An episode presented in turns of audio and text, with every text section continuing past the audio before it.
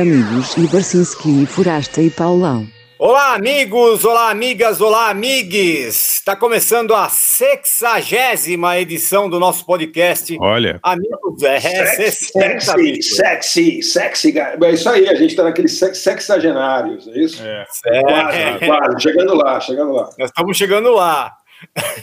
do nosso podcast Amigos Barcinski Forace Paulão, a BFP, que também é transmitido pela web rádio Galeria do Rock no galeriadorock.com.br toda quinta-feira às 15 horas e também toda segunda-feira às 22 horas pela Rádio Difusor FM de Pirassununga e região nos 92,3 MHz do dial local ou na internet, né, no difusora93fm.com.br. Paulo, eu queria saber uma coisa. Nós, eh, eh, ah. nós, estamos faturando já com os patrocinadores de Pirassununga? Sim, claro. Eu, é, eu, queria saber, eu, por exemplo. Eu, eu, recebi um cheque de 18 mil reais ontem. Vocês não receberam? Do... Não, não chegou. É, não, não. no correio. Precisa privatizar essa merda aí, entendeu? Eu vou, eu, o, o Carandina falou que vai pagar em criptomoeda para nós. Ah, agora sim. Assim, a gente, a gente e o Talibã recebendo em criptomoeda. Eu, eu, tem uma história que, eu, que o negócio do, do tráfico de drogas lá que financia o Talibã, uma grande é, parte em criptomoeda. Eu, é, eu vou, eu vou, eu vou entrar como sócio na, na, produção de ópio lá no Afeganistão, lá também. É, é isso vai ser bom, é. é. Mas o Carandina, o Carandina podia providenciar, porque toda a cidade, eu sou de Piracicaba, como vocês sabem, toda a cidade do interior tem a churrascaria O Gaúcho, motel é. sabe, entendeu? Então, assim, tem um comércio local que é pulsante, entendeu? Vibrante, é. e, e, mesmo com a pandemia, de repente, pode, pode querer aí falar com, nossa, com o nosso público, né? Eu Sim, tá com certeza. Agora que a gente saiu do gueto da internet para o grande público, né? É, agora ninguém segura, pô. ninguém segura, é. Ó, vou falar em ninguém segura, a gente chegou nessa semana a 400 mil audições do nosso, do nosso podcast. De 60 mesmo, programas, pô. Porra, sério mesmo? 40, é? 400 mil, é? Caramba. 400 mil audições em 60 programas. Dá a média de 6.600 aí. E eu tô vendo, e eu vi meia, aí o... Meia, fora... meia. O Forasta mandou que o nosso podcast lá do skate ficou em primeiro na Apple Podcasts, é isso? É, foi isso. É isso aí, tá lá em primeiro. Porra. Cara, é, deve ser a moral do Thiago, porque a nossa, a nossa aqui não é, né? É, Assuntos, é, é, Trending Topics, CPI, Afeganistão e a BFP. É exatamente. É. Então, então hoje vamos manter, vamos manter a mesma popularidade, né, Pauleta, com o nosso convidado, que é conhecido pra caramba. É, nosso amigo jornalista, vou apresentar ele aqui, né? Jornalista, diretor musical, curador artístico, nosso colega de notícias populares ali no começo dos anos 90, então, quer dizer, boa história não vai faltar. É, ele também trabalhou na BIS, né, na, na, revista Época, depois ficou mais de 20 anos, eu acho, fazendo cobertura cultural na, na, na revista Veja. Uhum. E, é, e, e, hoje em dia ele tem ali, na, ele tá na, na, no Instagram, ele tem uma, uma a Insta Live, né, um programa de entrevistas com personalidades do showbiz, da cultura brasileira ali, que começou durante a pandemia no Instagram e se estabeleceu ali como ponto de encontro das novidades culturais, boas histórias ali e tal. E também estreou na semana passada o Conversa de Música, uma plataforma de, na, na plataforma de streaming Insaí TV, Insaí.tv. É, é, um papo de música e cinema ali que vai pro ar na plataforma ali uma vez por semana. E a estreia foi com o Max Cavaleira, foi legal. É, muito legal. É. é. Aí também tá, tá na Cultura FM fazendo lá o, o, programa Nos Passos da Broadway, que é, pô, é com personagens esplendorosos aí da música norte-americana do século XX. Já teve com o Irving Berlin, com o Jerome Kern, pô, é, é todo domingo na Cultura FM às 14 horas. Pô, e legal. Também tem um podcast, né? Também é nosso colega de podcast, chama, num podcast chamado Os Notáveis, ali que tá. Você pode, concorrente, pô, você fica chamando concorrente para participar aqui é, negócio, é uma. É, é uma, a grana é uma... já é curta, pô. Ainda vai ficar chamando, promovendo o cara aí. Não, é uma, é uma polinização. Nós somos como abelhas. Vamos na colmeia dos outros para polinizar. Que coisa linda, pô. Nosso convidado hoje é nosso amigo. desse jeito. É isso. Nosso amigo, é nosso convidado é o nosso amigo Sérgio Martins. Bem-vindo, Sérgio. Sérgio. Sérgio. Tudo bem? Ó, Sérgio. Vocês não fossem me chamar, tava Imagina, cara. Não, a gente, a gente tem que se preparar para te chamar, né? Que vai chamar, pô, 59 programas de preparação, no 60 a gente chama o Sérgio, né, pô, né? É, pô. tá certo. Deixar um novo. É. E ó, se, acho, se... Ah, eu acho muito fala. legal, né? Porque a gente está no programa 69 e, e, e, a nossa conversa pré, é, é, pré-abertura foi justamente sobre os, os espetáculos de sexo explícito ali na Rua Aurora. Então, pô. É...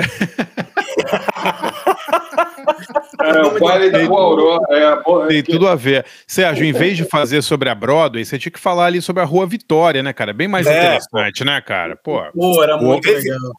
Oasis Minite. É, vai falar sobre o Irving Berlin se ele podia falar sobre o, o, o Lanterninha do Cine Saci, né, cara? Pô. É, cara, sobre, sobre o Cirilão, né, cara? Pô, tanta coisa para falar sobre o Cirilão. Como é que era o nome do Minite, né? Minite? O, Oasis Minite, Oasis, Oasis Minite. Minite. Ninguém, ninguém tem a menor noção do que vocês estão falando. Oasis Minite, Oasis Minite era um ator de sexo explícito. Ele parecia um pouco o Gil Gomes, assim, não parecia um pouco o Gil Gomes, Oasis Minite? lembrava, é. Gato, ele, lembrava ele era um gato, é. Ele lembrava o Oliver Reed, né, na, na, fase final, assim. Exato, o Oliver Reed meia hora antes de morrer ali, é. né, mais ou menos, é. Eu diria meia hora depois de morrer, né? E, o, e o, Oasis ia, o Oasis ia na redação do NP do Notícias Populares, onde o Sérgio, o Paulo e eu trabalhamos, eles por mais tempo do que eu, mas o Oasis ia lá divulgar seus espetáculos de sexo explícito, que geralmente aconteciam ali em grandes teatros da Rua Vitória, né? É, com a parceira Márcia Ferro, né? Com a Márcia Ferro, exatamente. E o Oasis. Ele era casado. Ela era, ela era casada com o Cirilão? Ela era casada com, com o Cirilão, é. Exatamente. Eles é eram rivais, né? Eram rivais. É, tinha uma rivalidade, cara. Era, Era tipo Irving... Blur e Oasis, assim, uma coisa, só que dá. Só que dá... É, é, exato. É. é. Beatles versus Rolling Stone contra Rolling Stone. É o Oasis Minite contra Cirilão. Era da tua época já, Paulo? Tinha uma capa que era assim: eles, é, eles prometem morrer bimbando. Assim. Eu lembro do Conceição botando o, a Márcia Ferro pelada de, de asa delta, lembra disso? Não, não foi asa delta, foi um ultra leve, foi um ultra leve, não foi asa ultra delta. Leve, isso, isso, foi um ultra delta, leve. É ultra leve, é isso mesmo. É, tem, tem, que explicar para os ouvintes. Conceição, um grande fotógrafo, é Luiz da Conceição, e muito criativo, né? E uma vez ele tinha que fazer a Márcia Ferro, uma foto da Márcia Ferro, e a Márcia Ferro já tinha aparecido pelada em, de todas as maneiras na, na, na UNP, né, Pauleta? Não tinha mais assim, Márcia Ferro pelada no, numa casa, Márcia Ferro pelada num, em cima de um L ponto, né? Em qualquer, é, qualquer situação já tinha. Foi a Márcia Ferro, foi, foi faltava a Márcia Ferro, Ferro voando. Saiu do frigorífico. Foi a Márcia Ferro que saiu no frigorífico. Não me lembro, cara. Deve ter sido, deve ter sido. Eu tô no frigorífico que tinha uma, um pedaço de carne em cima da menina, assim, tinha... Não me lembro. Faltando que... carne, uma coisa não assim. me lembro. Eu sei que o, o, Conceição, o Conceição falou: vou conseguir fazer a Márcia Ferro pelada, uma foto dela de uma maneira diferente. E conseguiu mesmo. Ele foi no campo de Marte e convenceu não um, mas dois pilotos de ultraleve a saírem, porque precisou de um piloto para levar a Márcia Ferro e um piloto para levar o Conceição, que fotografou é, do ar. É. É, inclusive, foi o resultado foi maravilhoso. Os dois perderam os brevês, né? Mas isso não é porque a imprensa tinha recursos para investir, Xará. Imagina é, se é hoje. Verdade, ó, o cara é fala assim, botar dois ultraleves no ar. O editor do jornal fala assim: bota um só. Entendeu? Você pula, é. a mina pula, você pula atrás, fotografa. Um só não daria. O assim. Conceição assim. ia ter que fotografar do chão, né, Sérgio? Ele fotografou é. do lado ali, né? Faz por telefone. Eu falo, faz por telefone. Né? faz por telefone. o, Sérgio, o Sérgio saiu disso para Veja, que era tipo o Olimpo da, da imprensa, tá vendo? É, é verdade, é verdade. Frente, Mas só, só, só para esclarecer, só para esclarecer que o Oasis Minite, ele ia na redação do NP e tirava a roupa, né, para tirar, para fazer as fotos dele pelado é. no para divulgar seus filmes, né, Pauleta? E é, era uma, ele passava era... pelado, né? Eles faziam as fotos, acho que no, no, arquivo, ali no banheiro, ele passava pelado ali na redação. Era bem bonito, era uma cena ah, bonita. O, o, Oliver, Oliver Reed. É. André, o Asis Benite fazia o, o, Cigano Igor sentiu o Tarcísio Meira, né, cara? Sério. Não, é, o Cigano Igor parecia o Alec Guinness perto do, do, do Asis Benite. eu lembro uma que foi uma pauta do Barcinski, que eram os candidatos bizarros a vereador.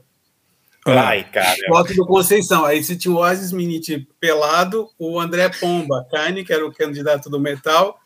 Aí tinha o, o anãozinho, que era o Joaquim, que era o candidato dos anões tinha mais uns outros dois bizarros.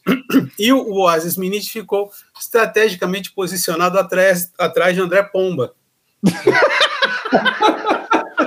hoje, hoje né, saiu do armário, né, uns anos atrás e tal. Eu acho que deve ter rolado o clima. O André, o Pomba era, era baixista do Voodoo, aquela banda de metal, né? Era, era. Exatamente. Aí depois virou um cara muito importante aí da, da cena uhum. LGBTQIA+, né? O, do, uhum. o André, né? Ele... Sim, sim foi, foi DJ da, da Louca, não sei se é ainda e tal, mas é um cara muito importante. E nessa época você tem razão, Sérgio, eu tinha apagado isso da minha memória. Era... Pô, você vê que a, a, a, nossa política já foi bem melhor, né? Mas, já. Assim, não, é, não era essa coisa, essa, eu preferia muito mais um, um negócio com, com um, um, ator pornô. Os atores pornô nessa época não era que nem o Frota, que agora é arrependido, né? Os caras não se arrependiam, não, né, cara? Não, não, não, não tinha essa. O Oasis, o Oasis não se arrependeu de nada, eu acho. Só um parênteses, esse, esse, esse candidato dos anõezinhos, que era o, que era o Joaquim, tadinho. É, uma vez o, o, os boys chegaram para o Paulo Cavalcante, o saudoso Paulo Cavalcante, e falaram assim: Ó, oh, Paulo, o Ananias está aí querendo fazer um espetáculo do cirquinho dele e tal. Aí, Aí vai Paula Cavalcante, ô, seu Ananias, tudo bem? Como é que você tá? Não, sim, seu Ananias, tudo bom, seu Ananias. Poxa, que bom, seu Ananias. Aí o cara falou assim, poxa, muito obrigado, mas você pode fazer uma gentileza para mim? E o Paulo Cavalcante assim, claro, seu Ananias, pode falar. É, meu nome é Joaquim, o Ananias é o anãozinho que o Renato Aragão faz nos trapalhões.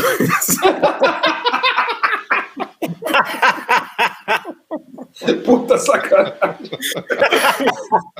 ah, meu céu. Ai, ai. Ah, nossos, nossos ouvintes vertically challenged challenge ouvintes é, aí exato. que nos perdoem. Porque... Ai, cara. bom, é... bom, como a gente está aqui com um, cara, com, com um cara que fez da entrevista, né? Quase que seu meio de vida, nada mais justo que a gente fazer uma nova edição do tema Grandes ah. Entrevistas, né? Vamos nessa? Muito legal. Vamos, vamos sim. Essa, esse cada tema um, foi muito legal. Um vai, vai, escolher aí duas entrevistas que marcaram suas vidas e vai contar a historinha delas aí.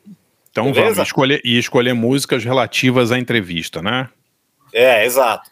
Então vamos, boa. Posso começar então, Pauleta? Sou eu? Começa, começa você, Barça, vai lá. Então vamos lá, porque nosso convidado sempre fecha o programa, né? Eu, eu pensei é. aqui em duas entrevistas que com pessoas assim, não dá para ficar falando de entrevista que deu muito certo, assim, ai, nossa, entrevistei a Malala, foi super legal. Não, tem que falar entrevista que deu errado, né? Que são as mais legais, né?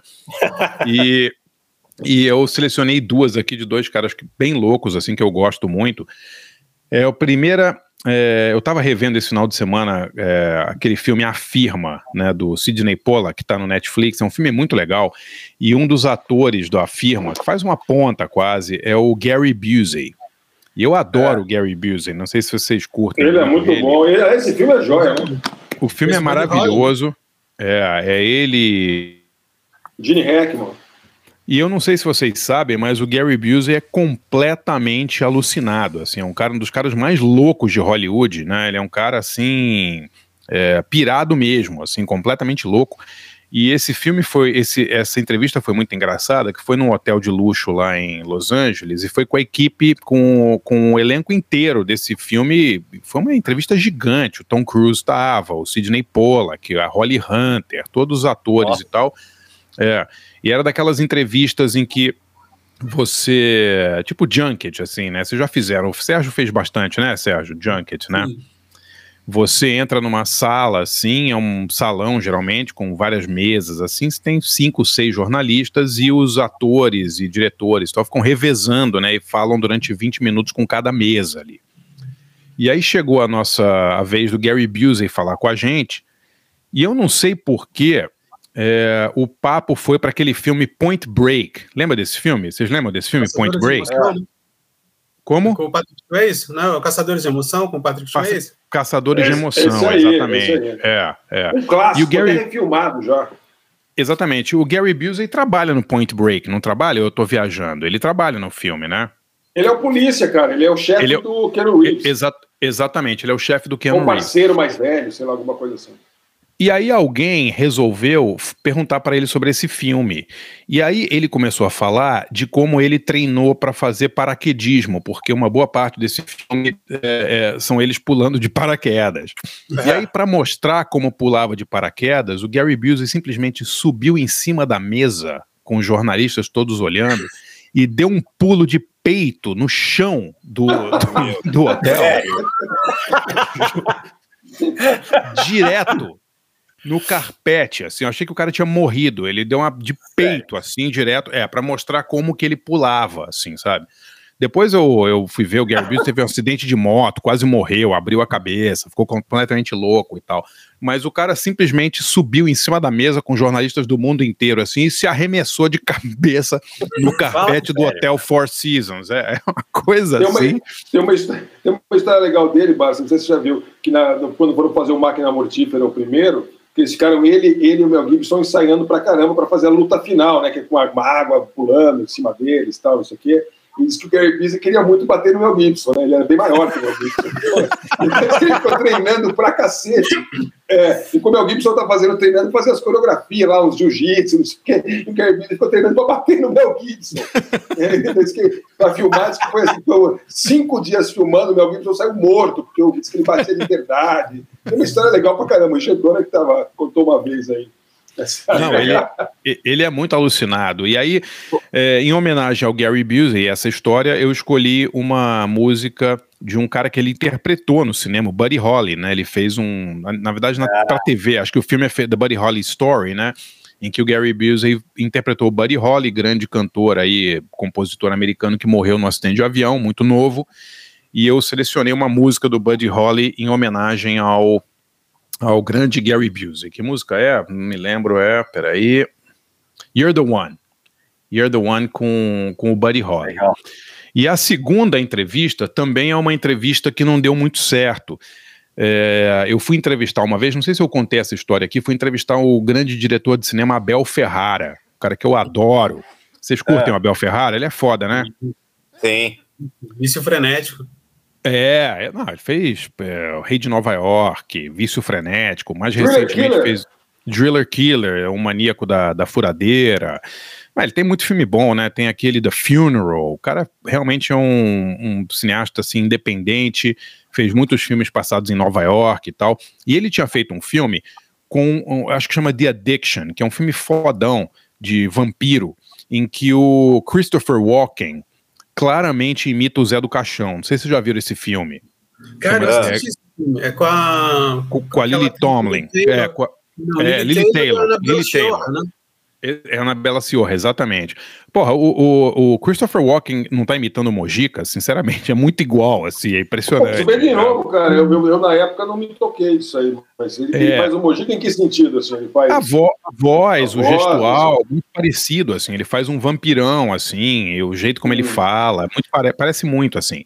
Eu sei que eu liguei para a produtora do filme e marquei uma entrevista com o, com o nosso amigo Abel Ferrara, e foi uma época, e eles marcaram num hotel em Nova York. E foi numa época em que o Abel estava numa, numa fase, digamos, meio, meio louca, além da conta, assim, sabe? um pouco mais.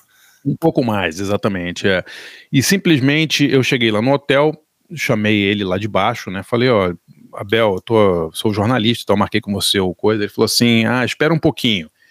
É, e eu comecei a ouvir uns barulhos dele, dele fumando um cachimbo assim. e, e, eu sei que o cara tava tão louco, cara, que eu fiz a entrevista. Na verdade, não fiz a entrevista, porque ele ficou fumando um cachimbo de crack durante a entrevista inteira. Não, assim. Sério, cara. Juro por Deus, juro por Deus. É, tá? mesmo? É, é, dava para ouvir, assim. Cara, a entrevista é. foi uma droga, pô. Não, não rolou a entrevista. Não rolou a entrevista. A entrevista simplesmente não aconteceu. Ele falou: me espera, espera aí mais um. Aí se eu ouvi assim, Espera aí uns 5 minutos que eu já tô descendo. Aí eu esperei 40 minutos, o cara não desceu. Aí eu, eu liguei de novo, eu ouvi ele. Assim, ah, tô descendo, tô descendo, peraí. Pô, nem, nem o que... Sérgio Martins, que já entrevistou 10 milhões de roqueiros, se você, se você já entrevistou alguém fumando crack, Sérgio, você conta aí. Não, eu sei que eu posso, eu posso falar que ele estava fumando crack, porque depois eu fui ver a, o Laserdisc desse, ou DVD, não me lembro desse filme, e ele fala que, ele falou na entrevista que ele fala assim, eu gostaria muito de ter estado num estado melhor durante a filmagem desse filme, mas eu estava viciado em crack na época e estava tava muito Caraca. mal. É. É, não, ele tem esses problemas. Então, foi uma entrevista que não rolou, mas foi uma entrevista muito interessante, assim, né? Porque sempre gostei muito do Abel Ferrara e ele é um cara, digamos, que vive os filmes dele, né? Ele vive como os filmes dele. Então, eu selecionei aqui uma, uma, uma música de uma banda que homenageia o Abel Ferrara, que é uma banda, uma banda que durou muito pouco tempo, formada pelo Bernard Sumner, do New Order, e a banda chamava Bad Lieutenant, que é o nome de um é. filme do Abel Ferrara. Vocês lembram dessa banda? Acho que durou um disco é, só, né? Um disco só, é. é. E, e eu é, marquei, escolhi aqui uma música desse disco, que acho que é o único disco do Bad Lieutenant, que chama This Is Home, faixa bem legal, e de um disco de uma banda que é batizado em homenagem ao provavelmente melhor filme do Abel Ferrara, um dos melhores, que é Bad Lieutenant no Brasil, Vício Frenético. Bom, então vamos ouvir você, aí. Quando você ah. falou que ia, que ia tocar a música do Bad Lieutenant, eu, falei, eu nunca ia imaginar que você ia falar do Abel Ferrara. Imaginei que você ia falar que entrevista com o Bernard Sumner, cara, sério. Não, porque essa entrevista do Abel Ferrara, essa não, entrevista do Abel Ferrara, né, foi muito legal, foi muito marcante, assim, mas eu não tenho como. Que música que eu vou botar, né? O cara, o Abel Ferrara não era de banda, assim, né? É, deve ter, deve né? E outro, outro dia, por coincidência, eu achei um filme que o Abel Ferrara fez sobre o Hotel Chelsea. Não sei se vocês já viram esse filme. Ah, é? É um documentário muito louco, de 2008, que ele entrevista os caras que moram no Hotel Chelsea. E aí ele fala que ele estava morando no Chelsea na época. O filme é de 2008, assim. Imagina o Abel Ferrara Nossa, morando no Hotel Chelsea. O que que não, que que não foi, né? Mas tudo bem. Na época do crack ainda. É, não, não, é 2008, não sei o que ele estava fazendo, mas em, com certeza em 97, nessa, nessa época, ele estava tava, tava mal, tadinho. Tava, mandando, é. Vamos, vamos ouvir então This Is Home com Bad Lieutenant, em homenagem ao Abel Ferrara, e a uh, música You're the One com Buddy Holly, em homenagem ao Gary Busey. Já voltamos com Sérgio Martins. You're the one that's a causing my blues. You're the one I don't want to lose. You're the one that I'd always choose. You're the one that's a meant for me. You're the one that I'm thinking of. You're the one that I'll always love. You're the one sent from heaven above. You're the one that's meant for me. Sometimes you make me feel so bad. You make me cry deep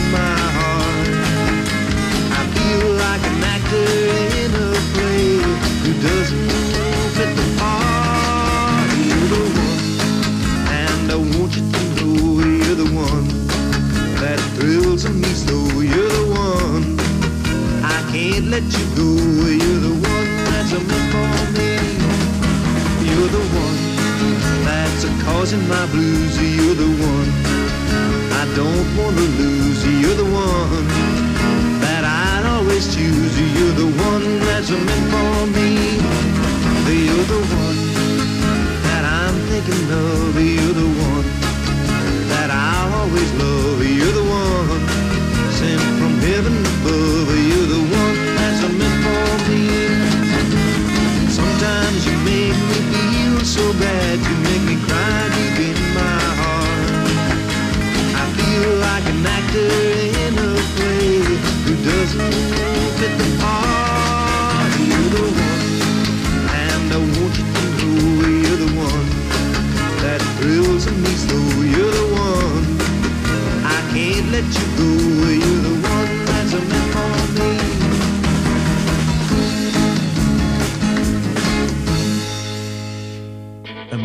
E. Balchinsky E. Forrester E. Paulo.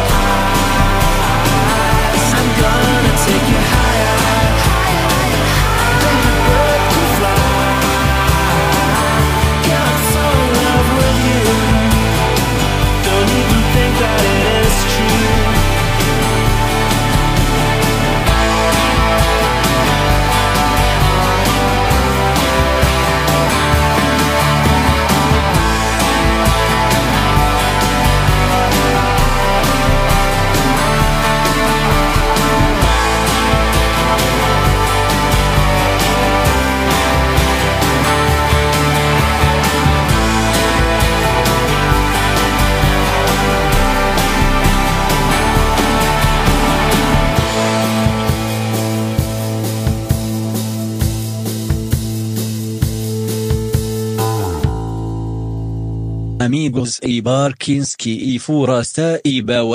Nesse especial, grandes entrevistas. Ouvimos aí You're the One com o Buddy Holly, homenagem ao Gary Busey, o homem que se jogou de cima da mesa durante a entrevista. E, e depois é, This is cara Home. De louco dele, né, cara? tem uma cara, tem de, cara louco. de louco. Ele tem mesmo. E o filho é igualzinho, o Jake Busey. É, é, é tão, tão louco quanto o pai, é. E antes, This Is Home, com o Bad Lieutenant, banda em homenagem ao Abel Ferrari. vou dar minha dica rapidinho aqui, Pauleta, falando, falando em loucos. É, estreou estreou na, no Amazon Prime Video, sugiro que todos vejam, um documentário sobre o Val Kilmer. Vocês já viram esse filme? Ah, eu, não, eu vi que estreou, mas não assisti ainda. Nossa senhora. Você já viu, Sérgio, esse filme? Assisti, é assustador. É assustador, né? O Val Kilmer, ele, grande ator aí, que fez The Doors, fez Batman Eternamente, fez pô, um monte de filme famoso, né? Fez Top Gun, né? Ele fez o Iceman é. Top Gun.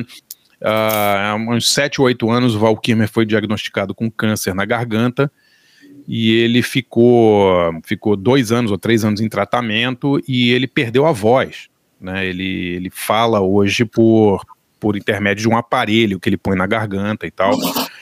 E fizeram um documentário sensacional sobre os últimos anos aí da vida do Val Kilmer. E eu não sabia, ele é um colecionador obsessivo de imagens da própria vida dele. Então ele filma a vida dele desde a adolescência. O pai dele tinha muita grana. não sabia dessa é, história. É inacreditável, Xará. Você tem que ver esse filme, é inacreditável. Ele tem dois irmãos, eu não vou ficar contando muito para não dar spoiler, mas o pai era muito rico e o pai comprava muito equipamento de vídeo e tal, Super 8. Então, desde criança, ele e os dois irmãos filmavam o dia a dia da família. E quando ele começou a trabalhar em teatro, depois no cinema, ele continuou filmando. Então, tem cenas de bastidor do, por exemplo, do Marlon Brando na, nos bastidores de A Ilha do Dr. Morro, sabe? Tem cenas de bastidores das filmagens do Batman é, hits com, com, com, com Al Pacino e Robert De Niro, cenas assim inéditas.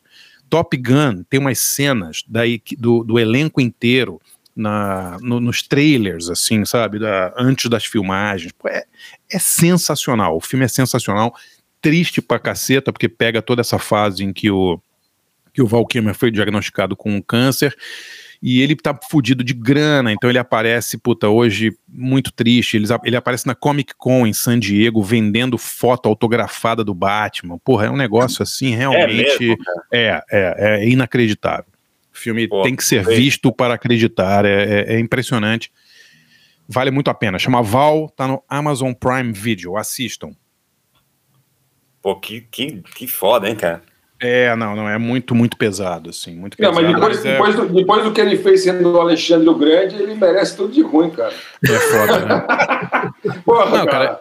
Ele escolhe... Stone pintou o cabelo dele lá. Né? Ele, ele, ele, ele, era o pai do Colin Farrell, né? Sim, ele, ele, escolhe, ele escolhe muito mal, né, cara? O cara fez Batman eternamente. Tudo bem, não é o maior filme do mundo, mas foi um puta de sucesso. Puta sucesso. Aí ele Aí ele não topou fazer o filme seguinte para fazer o Santo, que é um filme que é horrível, né? ninguém né? viu horroroso, assim, né? Ele realmente escolhe muito mal. Agora, tinha essa história que ele tinha surtado, né? No, no, na ilha do Dr. Morro. Bom, quem é que não surtou naquele filme, né? Mas... Cara, ele, ele assim, eu, eu é, entrevistei uma vez o Richard Stanley, que foi o cara, mas antes da Ilha do Dr. Morro. É, o Richard Stanley é um diretor que, que que fez alguns filmes bons de terror e foi contratado para fazer a Ilha do Dr. Morro. E o Richard Stanley, ele foi tão maltratado pelo Val Kilmer e pelo, e pelo Marlon Brando nessa filmagem, que ele teve um surto psicótico na filmagem e ele desapareceu na, na floresta da Austrália por meses. Pode crer. Não, não é, não é, não é exagero. É verdade. Não é exagero. O, ca é o, cara foi, o cara foi demitido do set e ele sumiu. As pessoas ele não sumiu, acharam é ele por anos. Assim, o cara simplesmente desapareceu. Então, o Val Kilmer, ele, ele, ele, ele meio que doura a pílula dele mesmo ali, falando: ah, não, o Richard Stanley era um cara muito talentoso, mas ele não era adequado ao projeto. Mas a verdade é que o Val Kilmer era um dos caras mais intragáveis de Hollywood um cara arrogante pra caramba e que, que acabou com a carreira desse cara, né? Do, eu não sei nem se o Richard Stanley dirigiu mais alguma coisa, mas existe Pô, ele um fez aquele Hardware, que era um bom filme no começo da carreira. Né? Exatamente, né? ele foi chamado pro ele foi chamado pro Ilha Dr. Morro por causa de Hardware. É. Tem um documentário, eu vou achar aqui o nome, mas assistam, que é sobre a filmagem da Ilha do Dr. Morro. É uma coisa assim inacreditável que o Val Kilmer e o Marlon Brando fazem com esse coitado do, do do Richard Stanley. Vou achar aqui o nome. Caramba. Ô, ô, ô, ô, Sérgio, você. Eu queria perguntar uma coisa. O, o, o, Notícias Populares na sua vida deixou mais traumas ou foi uma escola, como todo mundo Imagina. fala? Trauma. Eu acho, eu acho foi uma escola, escola, escola dos horrores. Né? Não, acho que o Notícias Populares eu acho que foi importantíssimo para o meu desenvolvimento profissional, não só meu, como de todas as pessoas que passaram por lá. Primeiro porque, assim, é, ninguém queria falar com a gente. Né? É. é. Assim, na área de cultura, então, cara, na área é, de cultura é um... Ah, sério. Fugiam da gente. Então, toda, toda, todo o segredo de fazer uma apuração de matérias se vem do NP, que ah, o cara não quer falar, tudo bem, se liga para a mãe dele, liga para o vizinho, liga para alguém. E é, era o que a gente fazia. E aí, em termos de entrevista também, né? Porque o, a gente teve um, teve um grande editor, que foi o, que foi o Álvaro Pereira Júnior, e o, e o Álvaro ensinou duas coisas muito interessantes. Quem é esse cara? Eu não, não conheço esse cara aí. É, é, lembro, me, lembro vagamente. Tem um nome, né? É. É, é. É, não, ele, ele tinha uma coisa no, no, no NP, o, você, Paulo, não sabe disso, o Bacinski também, a gente não se pautava por matéria de agenda, né? É. É, que era, que era que para mim é o que matou um pouco o jornalismo é isso. Ah, fulano está lançando disco, ah, entrevista, crítica do disco. Ah, Ciclano está vindo para o Brasil, né? Faz, um, faz uma entrevista. E o Álvaro não, não admitia isso. Então ele falava, ou a gente traz alguma coisa sensacional, fora do comum, ou a gente não dá. É, então eu acho que isso, é, isso foi levado para pra, as entrevistas. A gente sempre fazia as perguntas mais inusitadas. É, é a gente sempre tinha, tinha, tinha um approach diferente de, de, de todos os outros jornais. É, eu lembro, por exemplo, teve uma entrevista com o Barão Vermelho, e aí o, o, o foi o Paulo Cavalcante que foi fazer, inclusive. E aí os caras falando que ia tocar umas baladinhas. Aí o Paulo faz assim: Ah, vai tocar uma coisa, vai tocar uns mela cueca no, no show. Aí você lia a, manchete da, da, da Ilustrado, era assim: Barão Vermelho cria vertente introspectiva. Ah, é, é. eu não escrevia isso na Ilustrado, desculpa. Não, isso foi outra época. O Neville. Depois de mim ali, ou antes, não sei. Foi depois, foi o James Neville. Então, o NP, ah, o NP era, era, era, sempre, sempre o jornal que fazia as perguntas mais cretinas, né? Eu lembro de uma entrevista que o Live deu, que é aquela banda, e aí os caras Sim. ficaram falando bobagem e tal. E o, o, o, o cara chegou, ah, qual o seu esporte predileto? E aí o menino, ah, sexo. Aí eu fui, aí rola, né? Eu levantava e falei assim: você já teve oportunidade de praticar esse esporte no Brasil? Não. tinha Felipe. A melhor história dessa época teve uma coletiva do Stream, Extreme, aquela banda. do português lá. Bruno Bittencourt. Aquele português é um nojento, né? Um nojento, é. assim. Ele respondia tudo em inglês, ficava fazendo cara de enfado. Aí chegou um, uma menina e falou: ah, também pediu, né? Ah, eu queria saber do sucesso de Modern Words, o que, que eles acham? Ele falou assim para ela: Você gosta da música? Ela falou: Gosto. Ah, então está explicado o sucesso. Aí veio um cara, Sério, e falou assim: Vamos partir para uma pergunta útil. O que, você acha de uma banda tal que imita vocês é. e não sei o quê? Aí o Nuno Bittencourt olha para o cara e fala assim: Nunca ouvi falar. e aí, aí vem um cara que deu, anos depois, 10 anos depois, eu fui descobrir que era o Fábio Massari é. Que chegou assim, bom, já que o rapaz fez uma pergunta útil, eu vou fazer uma pergunta inútil. é verdade que você entrou na casa da Ed Van Halen e roubou, sei lá, umas cinco palhetas da, da coleção Halen? Aí foi a única vez que ele falou em português. Ele olhou para o Marcelo e falou: é mentira. É mentira. Última pergunta, né? Tipo, ó, oh, ó, oh, quem é que vai fazer? Aí eu li e falei assim: bom, o cara fez uma pergunta útil, o outro fez uma inútil, eu vou fazer uma estúpida. Você que está aí, todo blazer e tal, você sabia que o maior contingente de piadas no Brasil é em relação ao povo português? aí rola, tinha que ser do NP. Tá? Aí olha, tá. Como o cara, o cara te mandou pra puta que pariu? Isso? Não, mas falou para que vocês acham burros até que vocês fazem muitas perguntas. Isso levantou.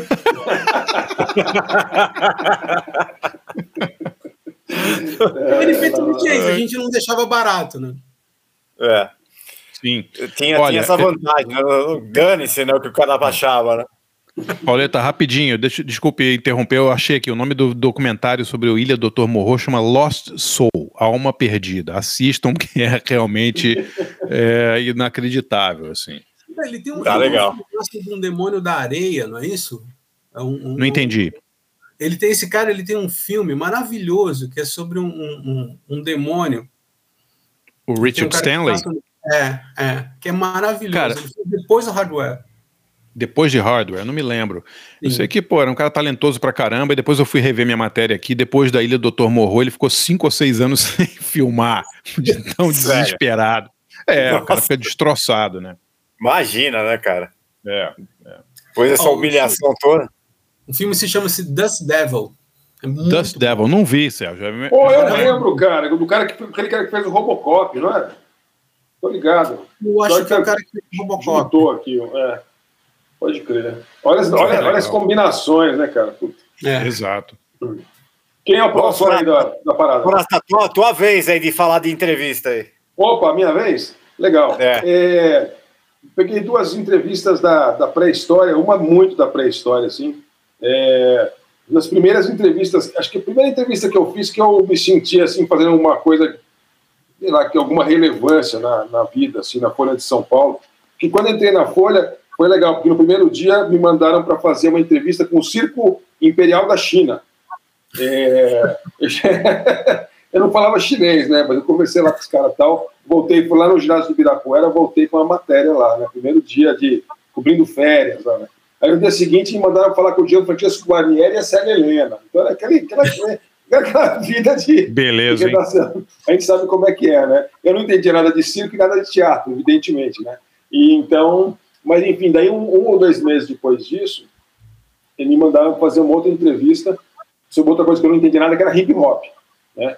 Mas, o, mas era isso. E aí foi engraçado porque era o lançamento do primeiro álbum de hip hop do Brasil, que é Hip Hop Cultura de Rua, que era um disco da Eldorado, é, que tinham quatro grupos, é, cada um com duas músicas, né? É, e aí, que era o Taí de DJ1, o MC Jack, Código 13 e o Credo. E, e aí foi engraçado, porque eles iam fazer o show, né? De lançamento do disco. É. E aí, pô, eu não entendi nada de hip hop, mas eu gostava assim, gostava sem entender nada. Eu tinha lá um, sei lá, um disco do Houdini em casa, do Run DMC, entendeu? Mas eu não entendia de hip hop. Mas o editor lá da, da Ilustrada, que é o Mário César Carvalho, que é meu amigo, enfim, que era meu chefe, foi na minha cara e falou: vai lá, entendeu? Vai lá que é você, né?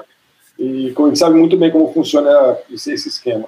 Enfim, eu fui lá na, no Aeroanta, que era uma casa noturna que tinha aqui em São Paulo, popular na época e tal, e era um negócio que tinha uma conexão com o rock, então, porque tinha uma, alguns grupos eram produzidos pelo, pelo, pelo Nazi, e, e outro era por não sei quem, tinha, tinha o Dudu Marotti produziu algumas coisas, tá, com começo de carreira, e, e aí foi engraçado porque eu cheguei lá, pô, eu não entendia nada de hip hop, tinha aquela puta galera, porque tinha assim, era um monte, era todos os grupos, mas todos os amigos, mas todos os puxa-saco, mas as namoradas, todo mundo ali, é, e, e, eu sentei assim numa cadeira, tinha um monte de gente para falar.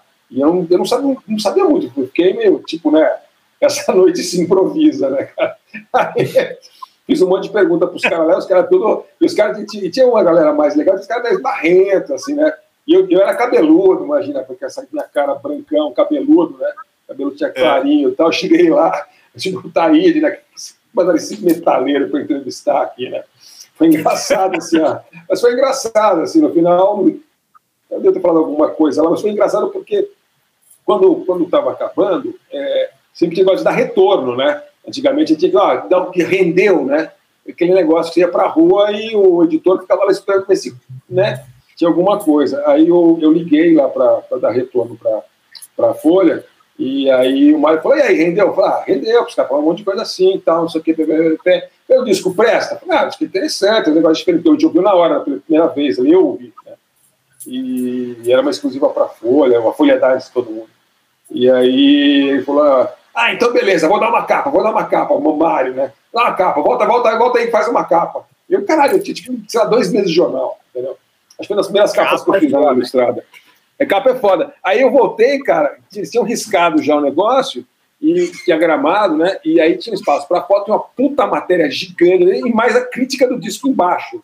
Sabe assim, e eu não eu nunca mais li isso, deve estar uma, deve uma merda, entendeu? Tenho certeza que é uma merda. Assim, a crítica, eu tenho vergonha de pensar que eu escrevi uma crítica daquilo, entendeu? Eu não tinha menor condição, menor conhecimento de hip hop para fazer aquilo mas é assim que a gente fazia antigamente, né?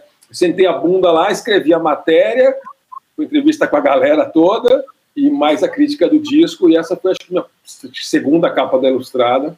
Então, essa, então eu escolhi para tocar do hip hop cultura de rua, que é um é uma importante importante documento aí do hip hop paulistano e brasileiro, né?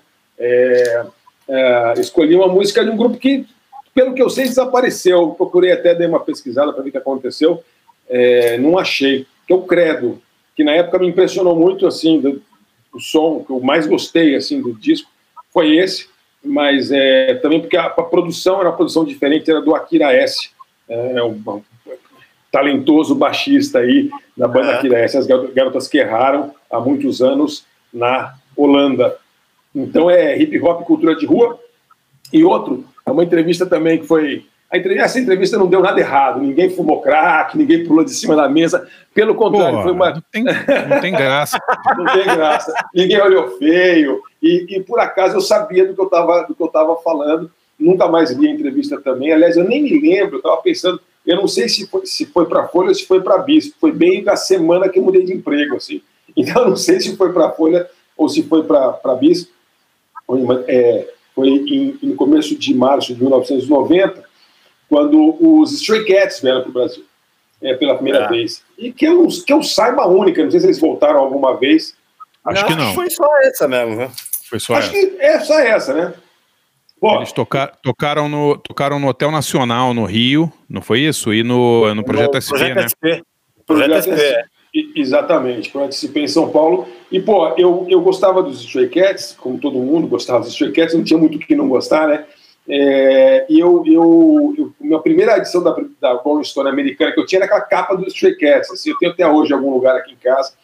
E, enfim, uma banda super simpática e, e, e para muita gente foi até uma, uma introdução ao rockabilly, né? Então, eu e, foi foi foi muito legal, é, porque eu, eu fui fazer fui fazer a entrevista com com um fotógrafo que eu, para minha vergonha, não me lembro quem é, e, e a gente foi lá no Hilton é, à tarde, no hotel lá no centro de São Paulo, e eu cheguei lá, tava o, o, o, o Brian Setzer e o Slade Jim Fenton é, meio dando sopa ali, já esperando, tomando uma, tomando uma cervejinha ali na, no, no boteco, ali na, na, mesinha ali, né, que dava meio pra rua.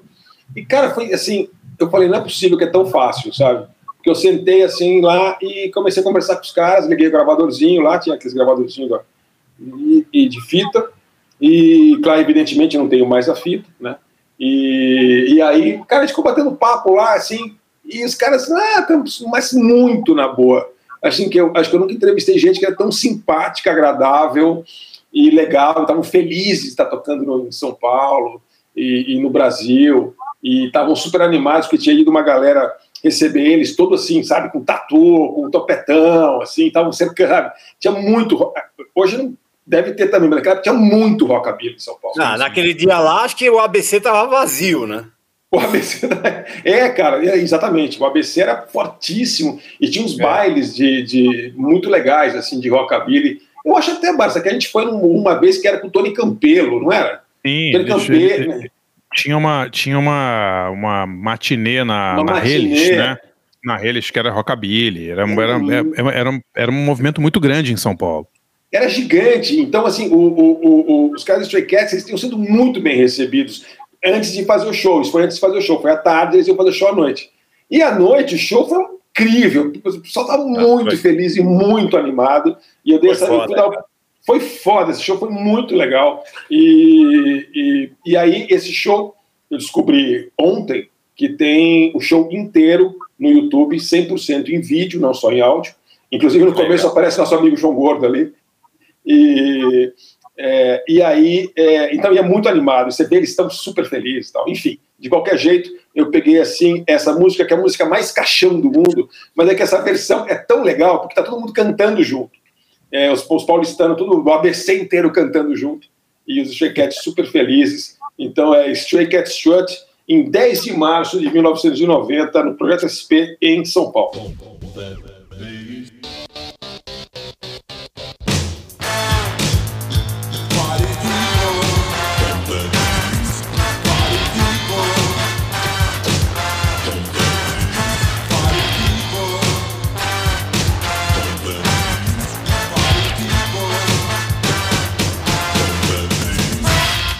Você vai crer que há o que não se pode ver, que existe algo que não se pode ter. Confiança naquilo que você pode ler. O que importa essas palavras você vai entender. Te farei crer numa única verdade. Vendarei seus olhos para a sua realidade. Te farei acreditar na evolução dessa idade que se traduz no poder de levantar cidades. Sou um novo crer pra te fazer acreditar. Te dou uma doutrina pra te escravizar. Novo jogo pra poder ganhar. Você é uma nova peça pra eu montar. No mundo do dinheiro, da mentira e falsidade. Impor minha vontade. Algo que me mostre minha identidade. Que não me afunde na mediocridade. Tenho em minhas mãos um manifesto que me salva de afundar nesse mundo que eu detesto. Nisso tudo eu fiz e não tropeço. Meu manifesto é a força do credo. Nenhuma parede vai me impedir de ir, de ocupar o meu lugar nessa terra vulgar. Que insiste em dizer é o seu país. E querem ainda vender isso pra mim. Até o mundo já me deram, mas eu não tô afim. Até o mundo já me deram, mas eu não tô afim.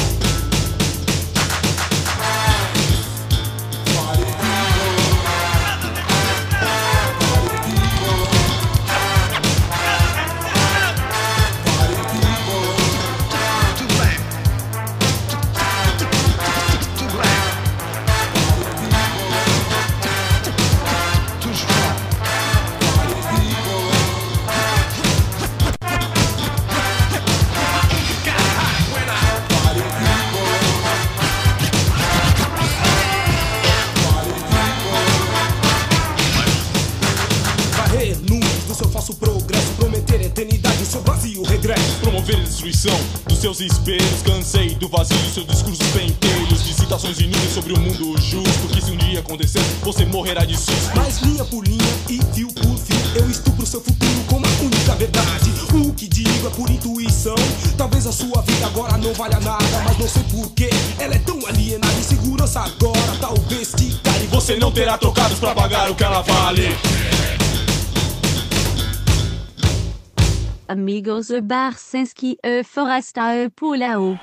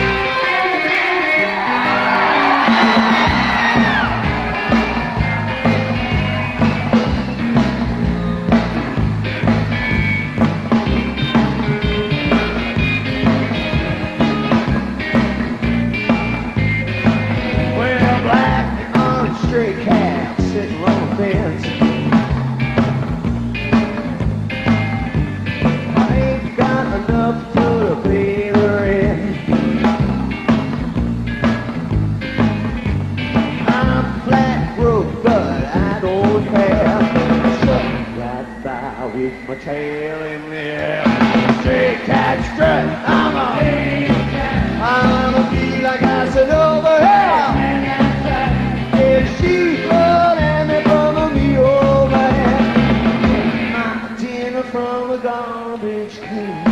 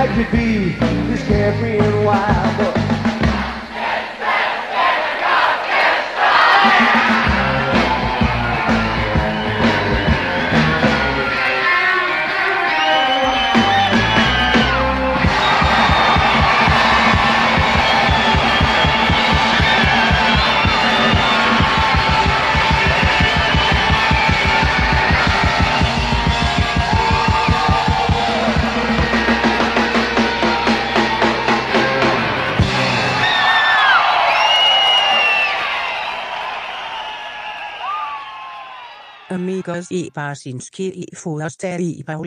Você ouviu o Credo, com o Credo, do Hip Hop Cultura de Rua, e uh, os Stray Cats ao vivo em São Paulo em 1990. E a minha dica é uma dica para gente é, doente, cara. É um negócio assim, uma coisa meio. Eu não sei, para quem tem filho ou para quem ou para quem não tem o que fazer, ou para quem gosta de tomar. De repente, os caras que. O Abel Ferrara talvez gostasse, fumando umas cachimbadas e tal. Eu descobri que tem uma compilação de cinco horas de desenhos da Pantera Cor-de-Rosa no YouTube. Ah, que legal. É, cara, é o seguinte: a Pantera Cor-de-Rosa é um negócio de louco, é muito legal. Inclusive, é, eu recomendo demais um documentáriozinho que tem, chamado Behind the Feline, né? Por trás do felino, The Cartoon Phenomenon, que entrevista os caras da época, né? O, o Blake Edwards, né, diretor do filme original, e o, o David DePatie, o Chris, o Chris Farley falando, eles falam do, do, do, de como foi criar a Pantera Cor-de-Rosa para abertura do primeiro filme, né? E daí, como isso acabou virando um desenho animado, virou um puta de negócio, o Blake Edwards ficou rico sem imaginar e tal, por causa dos desenhos, mas a Pantera depois ficou chata e tal, mas é, eles fizeram é, 156 curtas-metragens é, para o cinema. É, e, e, que são demais, que são surreais, que são incríveis, e com aquela música hipnótica, né? E, e aí tem, tem vários tipos de compilação no, no, no, YouTube, mas tem essa compilação que é animal, que são todos os curtas para cinema. Entendeu? Que legal, que, cara. Que era uma produção muito mais legal do que depois quando foi feito para TV mais tarde, nos anos 70, que era mais bobo e tal. Esses são muito legais, são muito bacanas. Você começa a ver. Você pode ver no próximo ano, você pode ver de uma vez só em cinco horas nesse próximo sábado, ou quem sabe hoje à noite, né? Então, você pode procurar The Pink Panther Show Season 1, é, Five Hour Mega Compilation, e não Demais. tem como ser triste. Você, é. Quem tem filho, quem tem neto, quem tem namorada, vai se divertir vendo a Pantera cor-de-rosa. Ô, Sérgio Martins, deixa eu fazer uma pergunta para você. Nossa. Você, é você é, eu acompanhei, claro, como todos nós, acompanhamos muito você fazendo entrevistas é, por escrito, né, na, na, na Veja, e, de, e, fazendo muitas em vídeo também, é, durante muito tempo na, na para Veja também. E eu me lembro, é, eu sempre achei engraçado, porque assim, você sempre tratou com muita, com esse jeito todo lorde, calmo, tal, não sei o quê, é, do, do, do Tom Zé, a, a Sandy Júnior, e, e, e, e, todo mundo de, um, de, uma ponta até a outra nesse espectro e tal. E eu falei, eu ficava olhando e falei assim, cara, como é possível o cara ter tanta assim paciência calma? Não, sério, cara. E conversando, para conversar com as pessoas, que tinha gente que tinha o que dizer e tinha gente que não tinha, não só que a dizer, como era era cretino, desagradável e tal. Então eu queria te perguntar o seguinte: qual foi a entrevista mais desagradável que você fez na sua vida? Tem, várias, mas acho que uh, o Lou Reed foi uma entrevista muito desagradável. Ele é chato, é. né? Era chato ouvir, é mala, né? É. É, ele, é, ele, é, ele, é, ele é chato porque, assim, é, eu cheguei... Pelo menos já morreu, né, Sérgio? É, Ele era chato, né? Pelo menos não está é. chateando até hoje por aí. Não, mas ele, esse, esse fazia questão, né, Sérgio? É, esse fazia não, questão de ser babaca, né? Era uma, acho que era uma, era uma.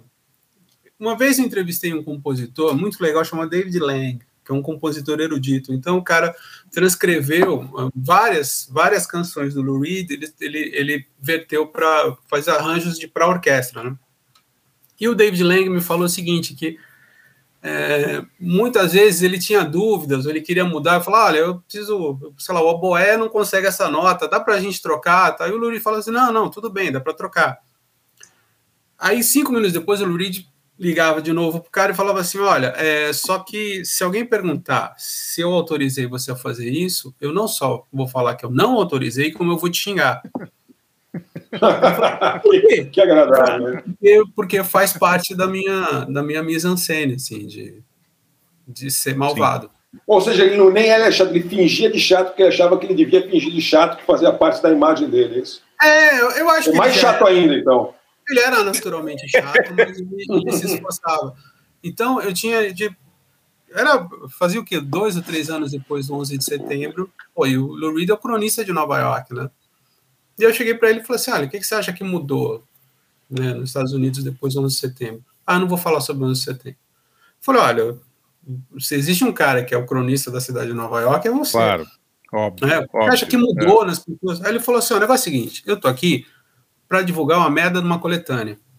Então você essa merda dessa coletânea, ou eu não vou falar. Eu falei, ah, então você quer uma entrevista de merda sobre essa merda dessa coletânea? Ele falou, é. Falei, então tá, vamos fazer uma entrevista de merda sobre essa merda de coletânea. Mas, outra... Lu, sua coletânea é uma merda. É, exato. É. é.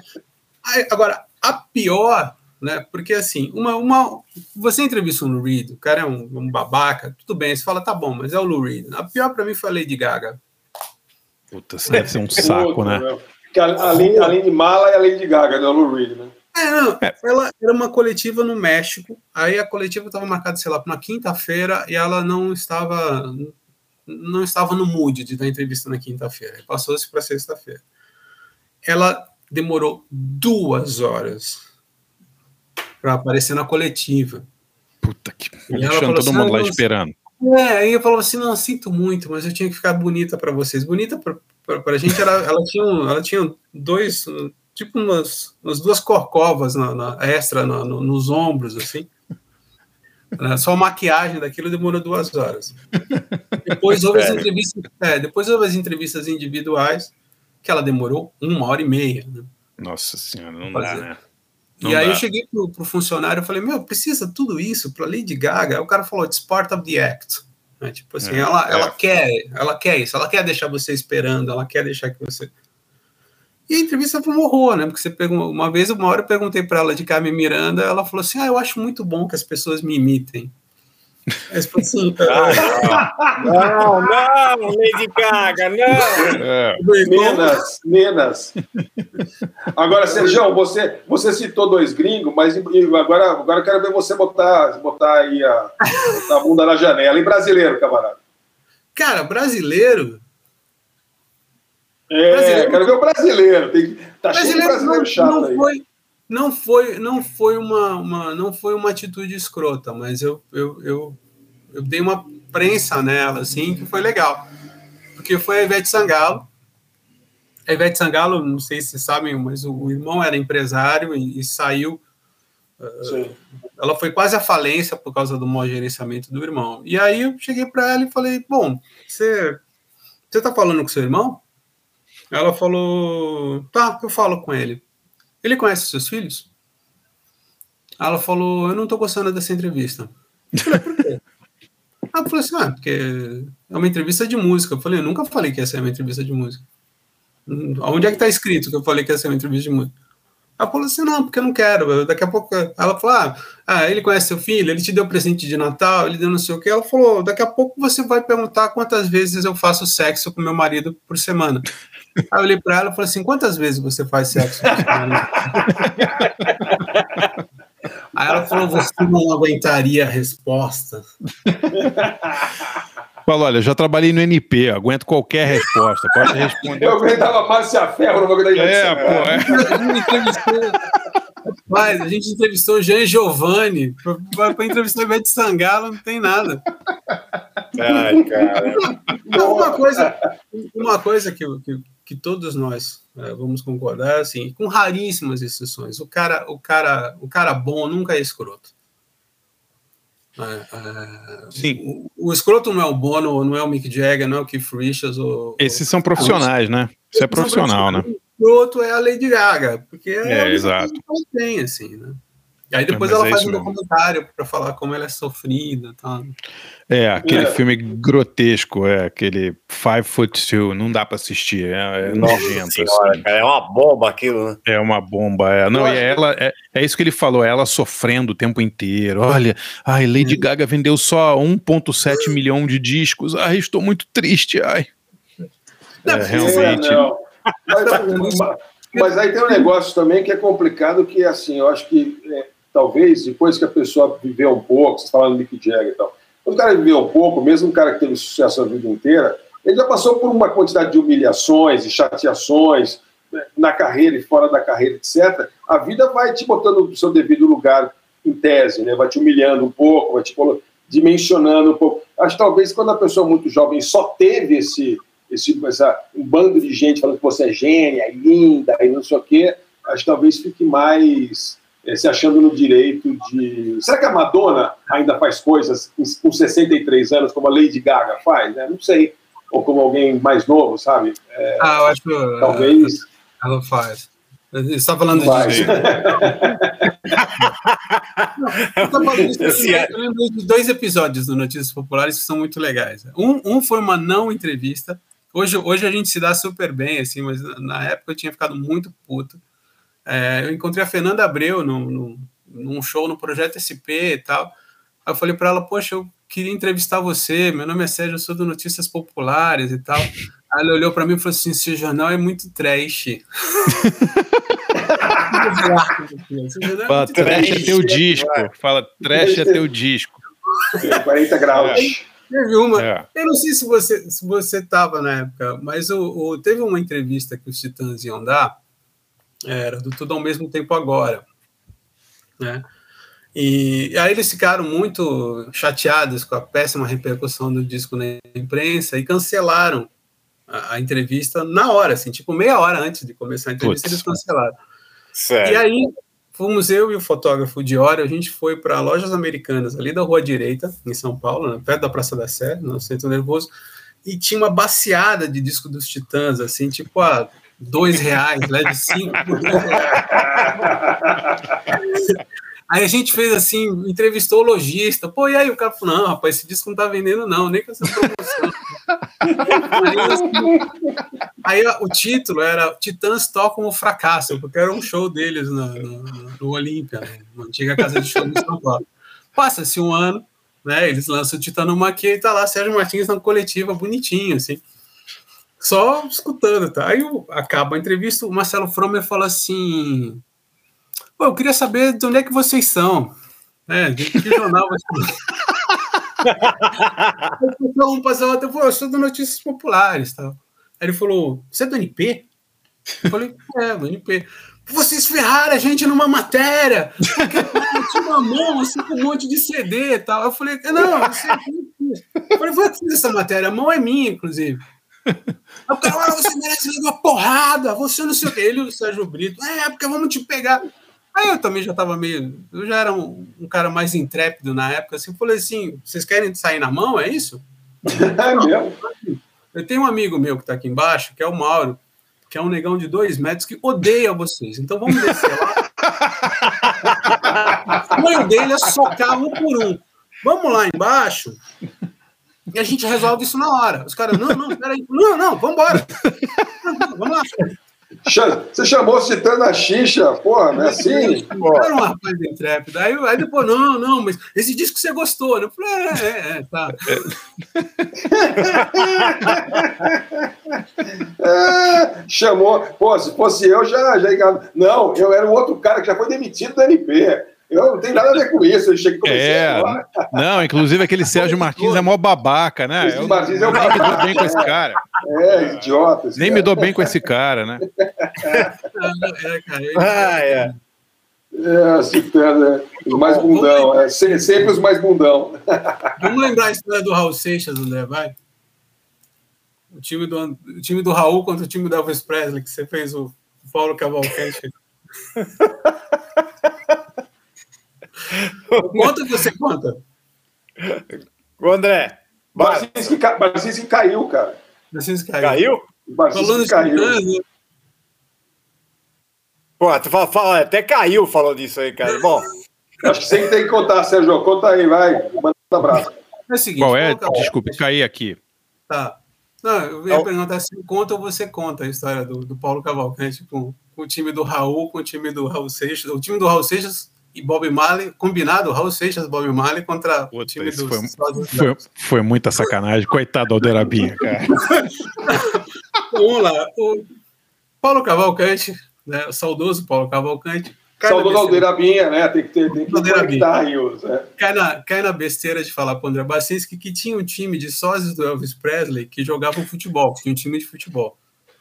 Aí o André Bacinski falou assim: porra, vamos fazer, porra, vamos fazer uma pauta sensacional sósias do Elvis contra sósias do Raul Seixas. Aí o Paulo Cavalcante, o Paulo, o Paulo era um amor de pessoa, mas o Paulo Não, é, era, era, um torneio, era um torneio e tinha só, é, a gente ia botar os sósias do Bob Marley também, lembra Sim, disso? Era um triangular. Aí, aí o, e o Paulo, e o Paulo ficava protelando, né? Ele fazia de, ele se fazia de morto e, e fazia de conta. Aí Paulo César Martins fala assim, pô, vou, vou pegar uma pressa no Aldeirabinha. Aí tinha, tinha um terceiro andar, que era o Pestap, né? Quando se montava o jornal na época. Aí ele liga e fala assim: Alô, queria falar com o Paulo Cavalcante? Ah, é, sou eu.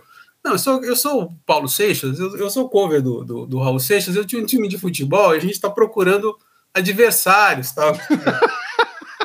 Outra mente doentia, que era o Ivan Finotti, pega outro telefone liga para o outro ramal da, da, da editoria.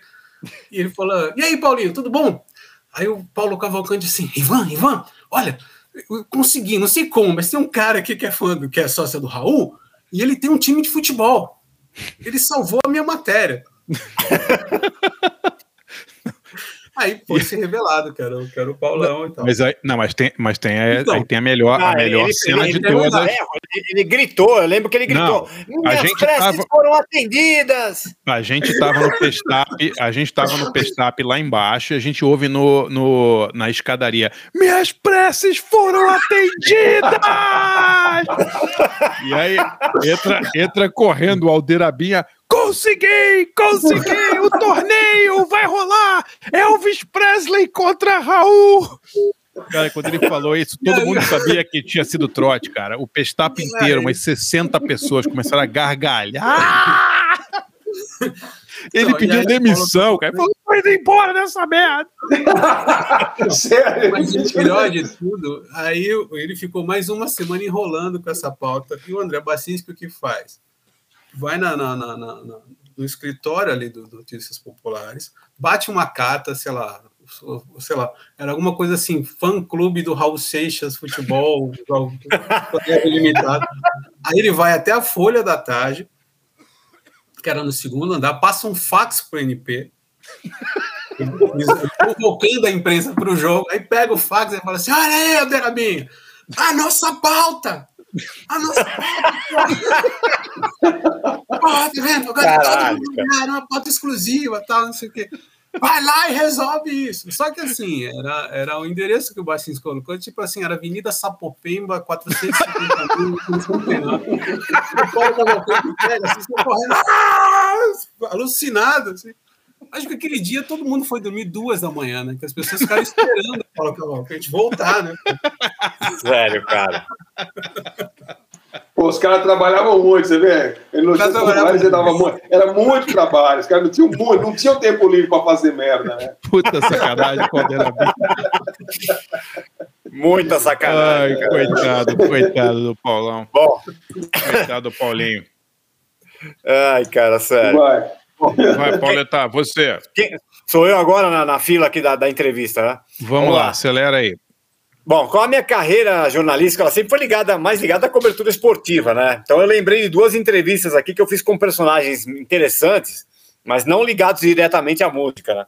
O primeiro, cara, é o Biraci Rodrigues da Costa, que é mais conhecido pelo apelido de Biriba. Vocês lembram dele? O mesatenista que foi, meu, super popular na década de 60, final da década de 50 e 60. É, puta, ele, ele.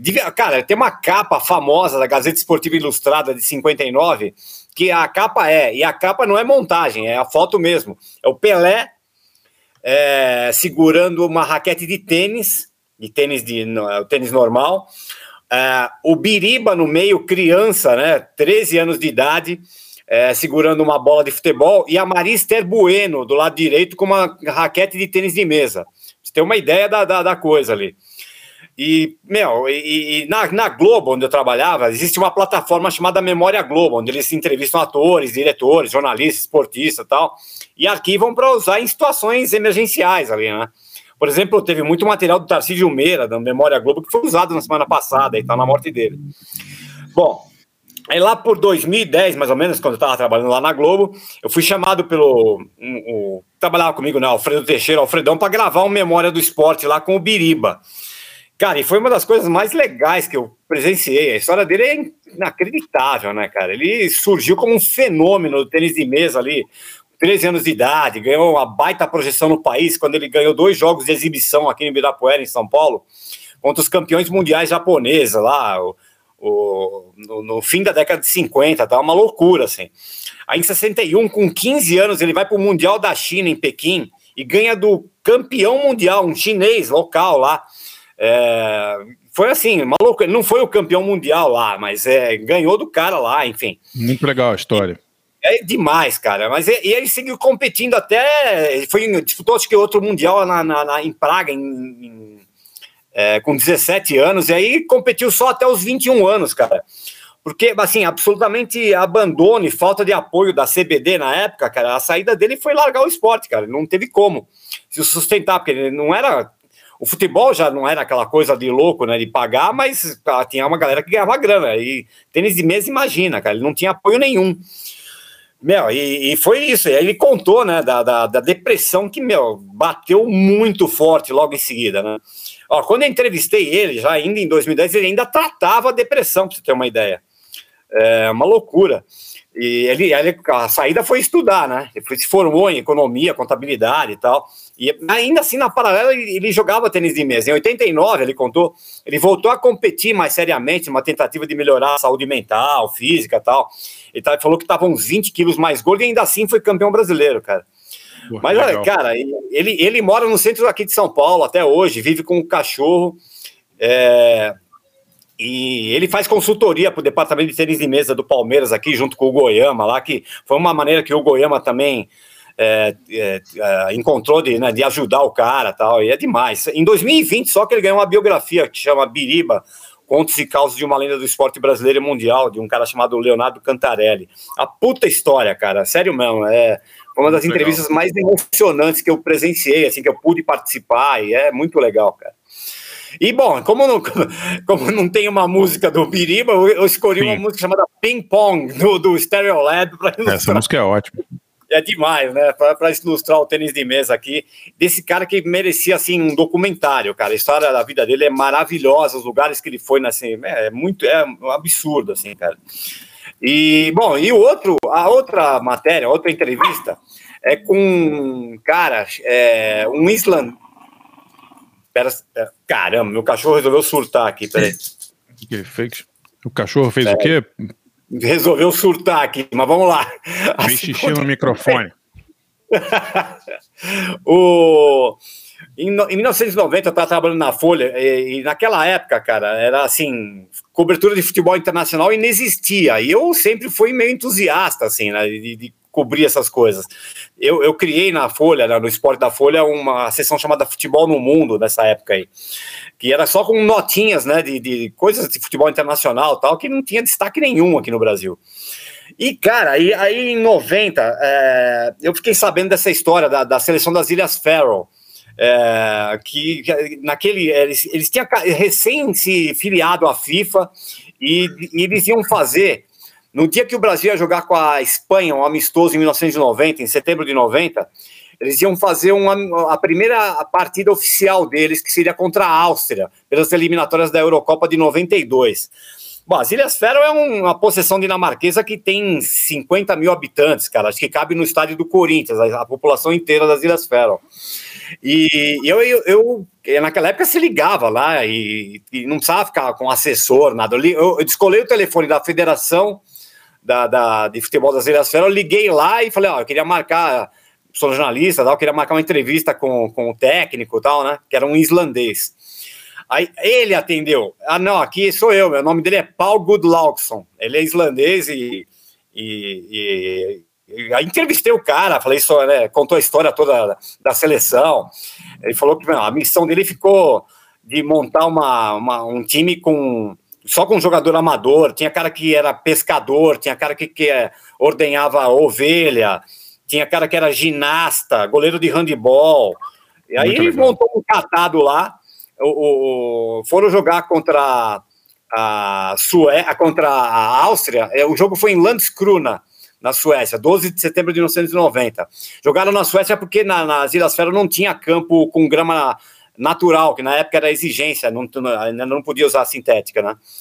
E aí, cara, os caras foram jogar lá e foi um, um, um dos resultados mais inusitados da história, pô. As Ilhas Faroe ganharam da Áustria de 1 a 0. A Áustria tinha acabado de disputar a Copa de 90, cara. E foi uma loucura, né? O, o gol foi de um cara chamado Torquil Nielsen, que era jogador de xadrez, cara, e vendedor de, de, de vendedor de madeira, de lenha. Era, mas, enfim, a, a, a, quando a gente já fez uma apresentação desse jogo, né? Eu fiz uma matéria chamada que era assim: Pescadores das Ilhas Faroe vão à luta. Aí, cara, no dia do jogo, né? O Brasil estava jogando e todo mundo de olho. O Brasil perdeu de 3 a 0 da Espanha esse dia aí, um amistoso em Rijon. E eu só lá, né? Porque não tinha, não tinha transmissão, não tinha rádio, não tinha nada como saber o resultado desse jogo. Ia ser só, só via Telex. E eu lá o tempo inteiro de olho na caixinha de Telex, ver se aparecia lá o resultado, não chegava, não chegava, mas apareceu lá. Uma tirinha em Landskrona, na Suécia, Faroe Islands 1, Áustria 0. Sério, eu dei um berro na redação, cara, sério. Fiquei louco, cara. E aí, a, a, e, e, o Flávio Gomes era editor de esportes na época, tinha caderno, né? Então, cara, foi abre de página ali, tá? Pescadores das Ilhas Faroe fisgam a Áustria. Foi, foi muito engraçado, cara. E foi uma puta entrevista legal. o cara foi muito bacana, contou toda a história da, da, da ilha, de como ele montou o time. É caralho, assim. E bom, aí por que que eu, com o que, que eu ia ilustrar essa entrevista aqui, né? Aí fui buscar ali artistas das Ilhas Faroe e descobri aqui um, um produtor de música eletrônica bacana chamado Brin Jones, Brin Joe Fur. E eu achei uma música muito bacaninha dele chamada Killer Synth, é, sintetizador assassino. É, caprichou, 2000... Paulão, caprichou, hein, mano? Fui buscar ali. Aí. Uma música de 2019, eletrônica bacana ali, então. Então vamos lá. Ping Pong do Stereo Lab para homenagear o Biriba e para homenagear a seleção das Ilhas Faroe, uh, Killer Saint com Binjo Fur. Vamos lá. Amigos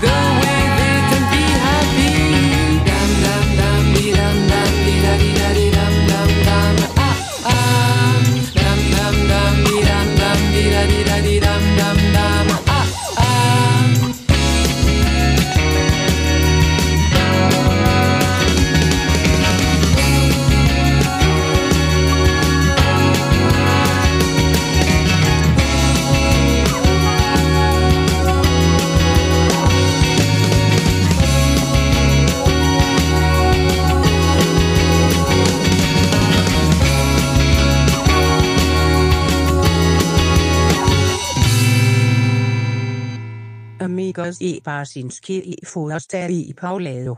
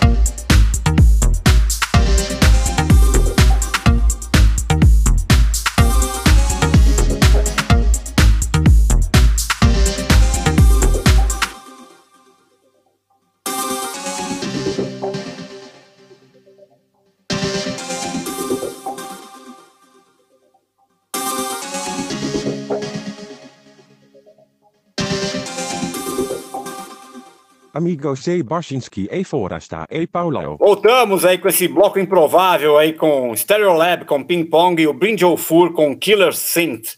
Já vou emendar minha dica rapidinho aqui, já que a gente tá falando de seleção, é, seleções obscuras aí da, do, do, futebol, né? Tava falando das Ilhas Faroe. Eu lembrei de um documentário, cara, uma das coisas mais lindas que eu, que eu já assisti, assim, eu lembrei muito dele justamente por essa coisa de. de... Sempre gostei muito do futebol, mas essa, esse lado. É, lado Z do futebol, vamos dizer assim, né? O documentário chama The Other Final, não sei se vocês já viram a outra final. É um documentário de 2003. Chegou a, a assistir isso, Barça? Que é sobre a, a, é, é uma agência de comunicação holandesa. Eles promoveram no mesmo dia da final da Copa do Mundo de 2002, que era Brasil e Alemanha, um amistoso entre Butão e Montserrat. Não, que nunca vi, mas. As, as piores não. seleções da, da, do ranking mundial da FIFA. é demais a história, cara. Eles foram buscar a Montserrat e levaram para o Butão para o jogo. Cara, é, tem, é assim, é demais, cara. No, no, o jogo foi no mesmo dia, no, no, no estádio lá, pequenininho, lá no, no, no Butão e tem todos os preparativos para o jogo, um relato da situação de cada país na época. Eles foram o buscar. O Butão é o país que é o mais feliz do mundo. De repente os caras perdem sempre, mas são felizes mesmo assim, Paulo. Cara, mas você, é, olha, mesmo quem não gosta de futebol, vale a pena assistir, porque é, é, é, assim, é, de uma beleza, uma simplicidade. A chegada da seleção de Montserrat no Butão, é, os times entrando em campo, os hinos, o hino da, de Montserrat cantado por uma cantora lá da, da, de Montserrat, maravilhosa. O hino da, da, da do Butão é cantado por um coral de, de crianças budistas ali. É de, cara, é de fuder, assim, é muito bom. Aí, bom, o resultado é o que menos importa, mas o Butão ganhou de 4 a 0 e é, aí teve a entrega da taça no final, cara, que é, é, é muito legal. A taça foi entregue, os dois capitães recebem, e a taça tá dividida no meio, cara, cada um fica com metade da taça. É demais, cara demais. Tá inteirinho no YouTube, The Other Final de 2003. Vale muito a pena assistir. É, é maravilhoso. Tem uma hora e pouco de duração. Legal, é um, verei. É sensacional. Vale muito a pena. E é isso. Quem vai aí? Agora é o Sérgio Maravilha. Martins, né? Agora é o Sérgio, né? Eu escolhi as músicas agora? É, conta aí, dá conta das suas entrevistas, né? Bom, já contou umas boas aí, quero ver agora, né? Ah, tem várias. Eu acho que o, o, o Forestieri estava tava, tava falando dessa, dessa coisa de um lodge. Eu acho que assim a gente tem que se preparar para a entrevista e, e, mesmo, mesmo se o sujeito falar a coisa mais estapafúrdia possível, é, você vai dando corda para ele, né? Para num determinado momento você pega o cara num, num, num contrapé. Eu lembro, teve duas situações que foram isso. Uma, uma vez era uma entrevista com o, o, o Zezé de Camargo, e ele ficou falando, falando, falando, falando. E aí, determinado, assim, aí ele foi se enrolando, se enrolando, falei assim, vem cá, é verdade que você contratou um detetive particular para vigiar sua namorada para ver se ela era fiel, é isso? tava, é, é, verdade, ele já estava completamente ganho, assim. Ele falou assim, não, é verdade, porque sabe como é que é, né? Eu não sabia direito quem era ela, tal, mas depois eu descobri que ela era pobrezinha, a gente foi jantar, ela, ela nunca tinha comido lagosta, por exemplo. mas tapafúdios, assim, né? Porque aí ele ficou falando da ex-mulher, aí ele ficou falando assim, é, mas você vê, é, ela fica falando que, que, que deixou de, de, de, casar com um sujeito lá para casar comigo. Cara, cara, hoje é vendedor de coxinha lá em Goiânia. Puta merda.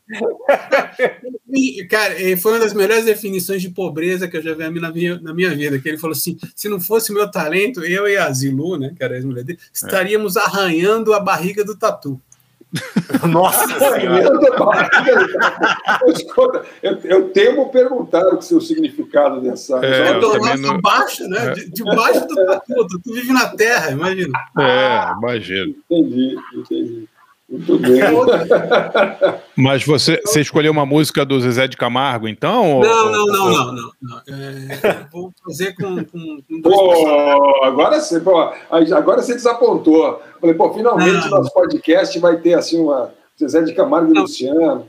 Eu, eu, vou trocar de última hora, o DJ que me perdoe, mas é, vão, ter, vão ter dois personagens que foram algumas das entrevistas mais bizarras que eu fiz na minha vida. É, uma delas foi com Keith Richards, né, que foram, foram Pô, duas que legal. É, É, aí na primeira era, era o que o, que o André estava falando, que era uma junket, né? Então cerca todo mundo e tal. E aí eu cheguei para ele e falei, poxa, você fez uma coletânea de, de, de jazz é, é, para Mojo, você fez uma coletânea de blues para Uncut, né? Que é são, são revistas inglesas, vinha sempre com CDzinhos e a seleção era sempre dele. Falei, você nunca pensou em fazer um, um disco de blues, né? Fazer um disco de covers de blues? Aí ele olhou para mim e falou assim, kid, I don't have balls for that. Porra, que legal. Aí, sete anos depois, eu entrevistei ele, ele estava lançando Life, né, na, na, na, era autobiografia, eu falei, olha, poxa, é, eu entrevistei você anos atrás e, e, você falou que não tinha bolas, tá? como é que tá? Ele falou assim, they starting to grow. Agora, com 80 anos, né? É, mas, mas essa, essa, essa, essa entrevista foi louca, porque eu achei, teve uma hora que eu achei que ele fosse me dar uma porrada, porque é, os, os Rolling Stones são famosos, né, por serem ladrões de músicas alheias, né? Sim. E tem um caso, tem um caso famoso que o Wild Horses não seria do Keith Richards e do Mick Jagger, mas sim do Graham Parsons, que é um, sim. que é uma lenda. O country é. rock estava tão doido de heroína que deu a música para o Keith Richards, Keith Richards foi lá e provou. E o, o, o, Mick Taylor, quando saiu dos Rolling Stones, falou que acho que era Time Waits for No One, se eu não me engano. Falou que ah, essa música é minha, eles foram lá e roubaram. Tungaram. É, eu falei, você roubou a música do, do Grandpa? Aí ele cresceu para cima de mim e falou: prova, prova, prova que eu roubei a música do Grandpa, Parsons que eu boto no disco amanhã. Falei, calma, cara. o velhinho chamou pro pau lá, meu. você devia falar assim: é, meu amigo Negão tá lá embaixo. É, não, Vai te cobrir de porrada. O máximo é. eu falei assim: vou te dar uma surra com esse croissant, hein? É, exato. É. Mas é, não, eu, acho, eu achei que foi legal, porque ele. ele Muito ele legal. Não, ele não, não se nega a, a, a responder nada, né? a gente sabe, assim, o, você pega, por exemplo, o Mick Jagger, nessa entrevista do, do, do, do blues, assim, o Mick Jagger estava na, na, na, A entrevista seguinte foi com o Mick Jagger e com, com o Charlie Watts. E estava naquela fase de. Ah, pergunta do filho, pergunta do filho, ele não vai falar, Sim. não sei o quê. E aí eu cheguei para ele e falei assim: olha, você tem. O, o Mick Jagger é assim é, é para mim é, é, o, é, o pior cara para você entrevistar, porque ele, ele nunca lembra de nada, principalmente se é algo desfavorável para ele, tá. né? É. E, e ele e ele sempre entrega uma outra pessoa. Então, nessa, nessa entrevista, um menino foi ah, falar. Pelo que... menos isso, podia ser pior. Ele é. podia ele entregar ninguém, pelo menos tem mais é, então, Aí o cara falou, ah, porque Fulano falou assim: ah, mas aquele não era o namoradinho do Lutino Visconti? É, tá, não sei o quê. Mas eu, eu não lembro, eu lembro dele lá com o Lutino Visconti, ele sempre entregava. E aí eu cheguei para ele e falei: olha, é... você tem um filho brasileiro, né? Aí ele já me olhou meio torto e tal. Aí eu falei, olha, eu não, não, quero saber de nenhum escândalo, de nada, mas eu tenho um filho que é praticamente da mesma idade que o seu, né? O Noel é seis meses mais, mais novo que o, que o Lucas, né? E eu vejo que muita coisa que eu, que eu, que eu faço, ele imita, sei lá, o jeito de sentar, o jeito de colocar a mão atrás. Ó. Aí eu falei, pô, o Lucas imita o senhor? Aí ele olhou e falou: Ah, mas, pô, semana passada ele estava em casa. Aí eu toquei Satisfaction, ele começou a dançar, parecia eu no, nos anos 60 e tal. Ah, que legal, que legal. Não, é muito legal. Acho que, acho que é, todos nós aqui já fazemos entrevistas, acho que tem muito a ver com a maneira que você pergunta. Claro. É, aliás, é, aliás, aliás, nós estamos aqui na presença de dois, dois uh, colegas jornalistas que têm filhos Noel, é isso? Sim, é, verdade, é verdade. É, não é todo dia que isso acontece. Agora, o, filho do Neo do Sérgio é bem mais velho. Acho que o Barça que copiou o Sérgio, porque o Neo do Barça. Foi, exatamente. exatamente. Depois. Ou seja, bem depois. Bem depois. Teu filho continua tocando bateria ou não? Toca, toca bateria. Toca é, bateria. E ele, ele trabalha muito com, com, com trilha, né? Ele está estudando música, ele faz multimeios na PUC. Uhum. Que legal. E, e, e, o Noel ele gosta de trilha sonora de filme de diálogo. Aí, Porra. É. Lúcio Fulci. Sim, Goblin. Aí você fala para ele, ah, mas e o Dario Argento? Não, não, o Dario Argento é muito mainstream. Eu gosto desse cara. É, continua metal também, não? Oi? Muito. Toca metal também? Continua tocando? Toca, toca metal. Você sabe que uma vez eu fui entrevistar o Kerry King, do Slayer, né, uhum. em 2017, assim. Ele que fez a entrevista. Falou: senta aí e faz, eu não vou ter mais paciência. aliás, aliás, nós estávamos no show do Slayer, você com o teu filho, eu com o meu, né? Aliás, eu lembrei disso agora. Sim, sim. Ah, eu, lembro, eu lembro a gente é. levando. O, o, eu levei ele no show do Iggy Pop, que você me viu lá. Puta, verdade. Ele estava cheio de nota vermelha. Eu falei assim: olha, é, você não deveria estar aqui, mas eu não posso, eu não posso negar um, um filho o prazer de ver o Iggy Pop ao vivo. Que legal, que legal. e, e o que, que você escolheu de música, então, Sérgio? Foi uma então, do Iggy Pop, eu, eu não? Tinha pensado, não, eu tinha pensado no, no, no, no, no Birds por causa do Jimmy Page, até fazer uma referência ao, ao Paulo Cavalcante. Mas me deu uma, uma, uma loucura aqui, e eu vou optar pela Baby do Brasil, o Baby Consuelo. Né? A canção é Ele Mexe Comigo, que é do primeiro disco solo dela, né, o que vier ao traço, e foi outra entrevista bizarra que eu fiz. Né? Eu vou lá, eu vou entrevistar a Baby Consuelo, né, que, que tinha virado uma pastora evangélica, já na Veja. Sim. E aí eu falo, não, pô, mas como é que é? Ela falou assim, não, mas você sabe que eu sempre fui muito... É, eu sempre tive um canal direto com Deus. Aí eu falei assim, hã? Ela falou: é, uma vez a, filha do Paulinho Boca de Cantor, que era um dos vocalistas nos baianos, caiu da, da, da, da, da rede onde ela dormia, ela tinha meses, né? E tinha morrido. E aí eu peguei ela nos meus braços, fui até a, a, o topo do apartamento, ofereci ela para Deus e falou: Deus, você tem poder.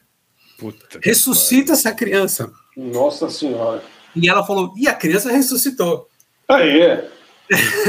Aí eu, como repórter, ligo pro Paulinho Boca de Cantor e falo: Olha, Paulinho, eu sou Sérgio, tal, eu entrevistei a Baby, o cara, ah, não, não, não, não, não. Ele vai contar isso pra filha, é isso? Falei, é. Aí ele falou: meu cara, é o seguinte, minha filha ela teve uma convulsão. É, e a gente levou ela para o hospital e ela sarou.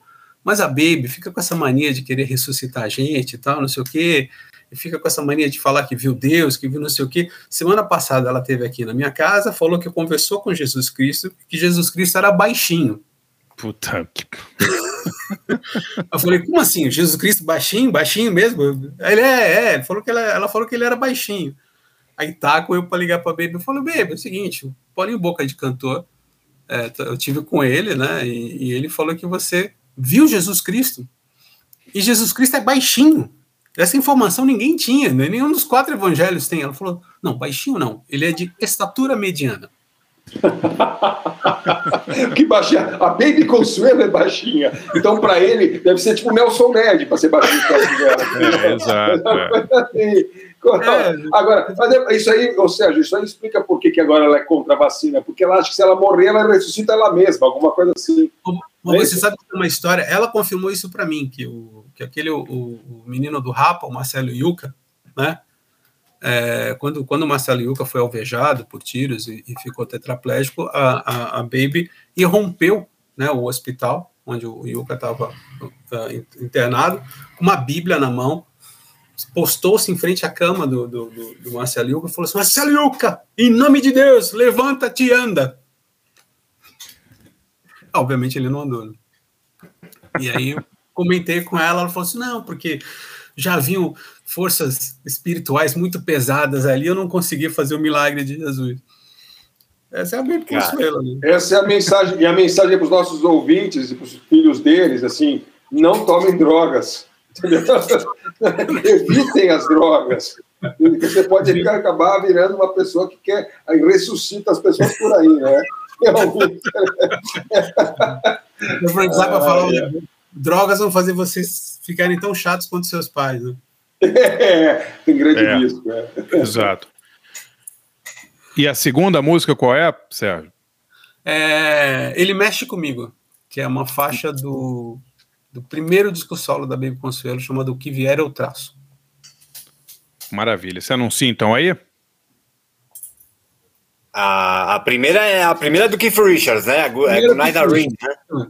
Good Night Irene com Keith Richards, né, para falar, ele, ele não gravou um disco de blues, mas ele regravou um blues do Led Belly, Hum, né? Tá bom. E depois vamos de Baby Consuelo ou Baby do Brasil com Ele Mexe Comigo.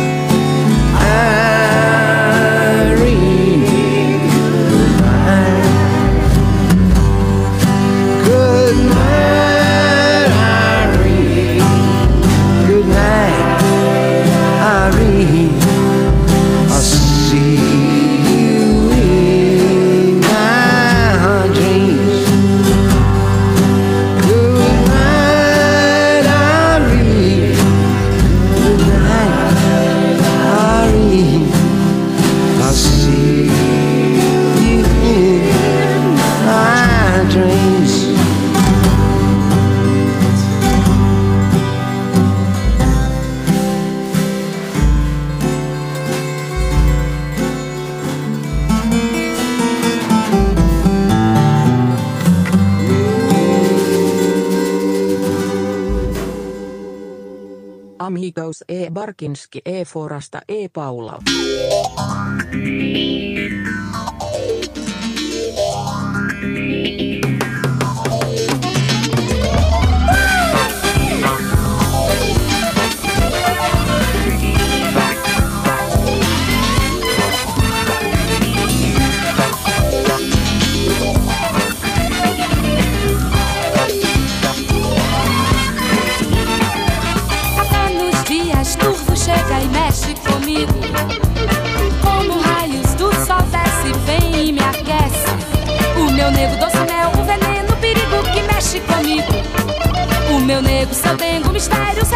que mexe comigo. Até nos dias turvos chega e mexe comigo. Como raios do sol desce, vem e me aquece. O meu nego doce mel, o veneno, perigo que mexe comigo. O meu nego só tem mistério, segredo que mexe comigo. Com ele vou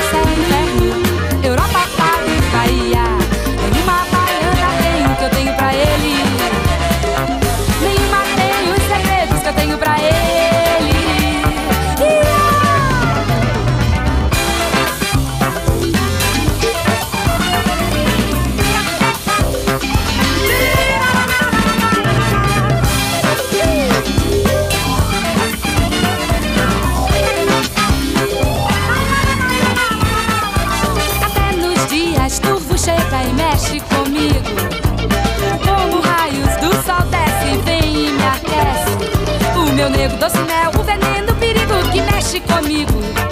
O meu nego, seu nego, mistério, segredo que mexe comigo. Uh!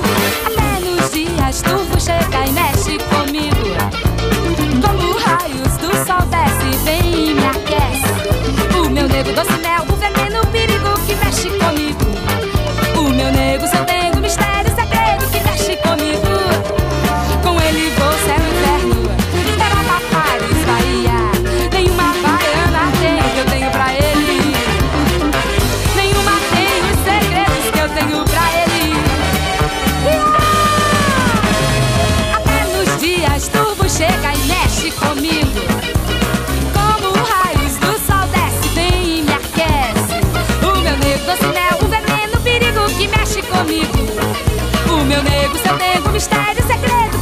comigo.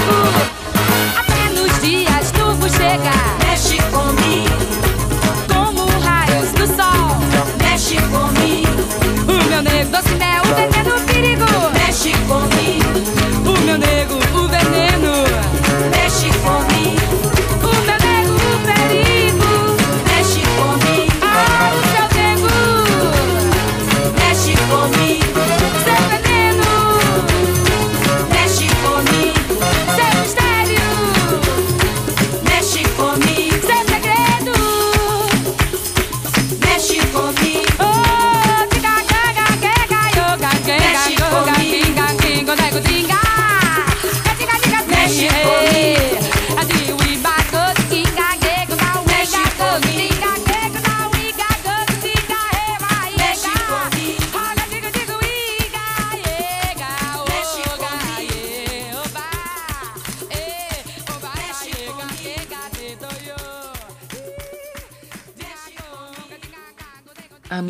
Amigos e Barsinski e Forasta e Paula. Voltamos então, depois da escolha do Sérgio Martins, pô, legal esse bloco, pô. Como seria o encontro entre Baby Consuelo e Keith Richards, né? Então, Good Night Irene com Keith Richards e depois Baby Consuelo, Baby do Brasil com Ele Mexe Comigo. A Luciana Gimenez é quase uma Baby Consuelo, assim, só que ela é mais, mais assim, com porte assim, mais, mais assim, né? Mais, mais de modelo e tal. É um modelinho, uma moreninha, assim. É, acho que não são tão diferentes, não.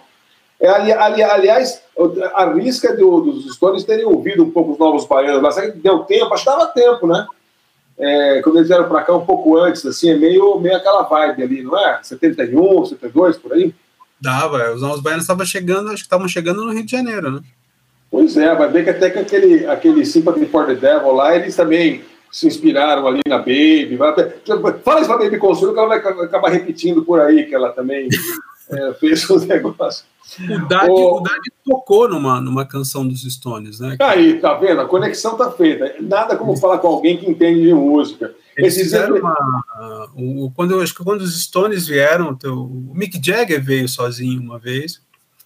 E o Dad tocou. E essa faixa saiu agora. Na, na teve uma reedição do Gold's Head Sup, Sup que é, chama-se Scarlet, e o baixo é do Dad. Ah, é. Que legal. Baianos. Sensacional. E, tem, uma, tem, tem, uma dica aí para dar, Sérgio?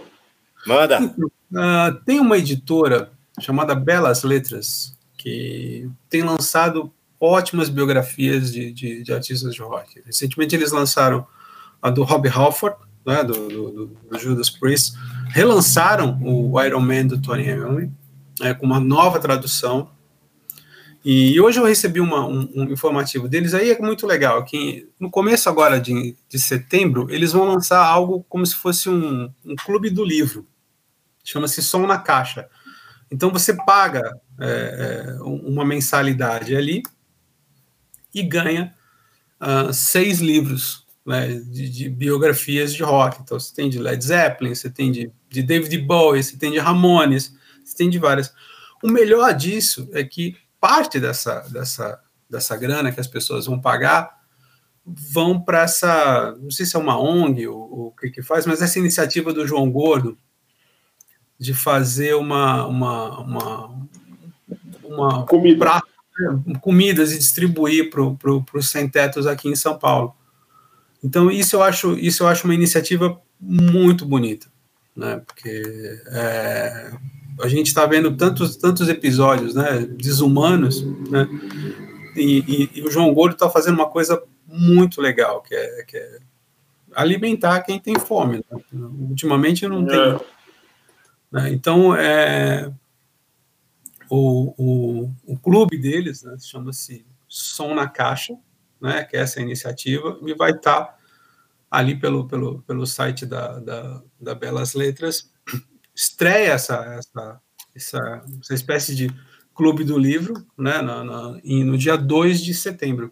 Mas dá para entrar no site da Belas Letras e, e, se divertir muito com os livros lançados ali, né? Você tem a, a The Dirt, que é a biografia do Motley Crue, que é, que é uma das, assim, um retrato das pessoas mais horrorosas que eu já vi em toda a minha vida. É legal esse livro. E olha que você já entrevistou muita gente, hein? Eu já entrevistei o, o, o entrevistei o Tommy Lee. É.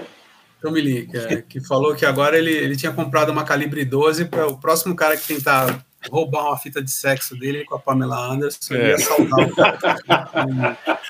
Bom, Sérgio, essa daí você vai ter que contar no Grandes Entrevistas, parte 3, Sérgio. Sim, tá? sim, sim, começar claro. aqui vai durar 5 horas o podcast, ninguém vai mais ouvir, pô. É, lá, mas boa, João, boa, obrigado, cara. Foi boa demais. Dica essa, boa dica essa aí da editora. A editora que alimenta a alma e alimenta, alimenta as pessoas que precisam aqui em São Paulo. Sim, eu acho é. isso muito bonito. E acho muito legal a iniciativa do João Gordo também. Né? Solidariedade Viga.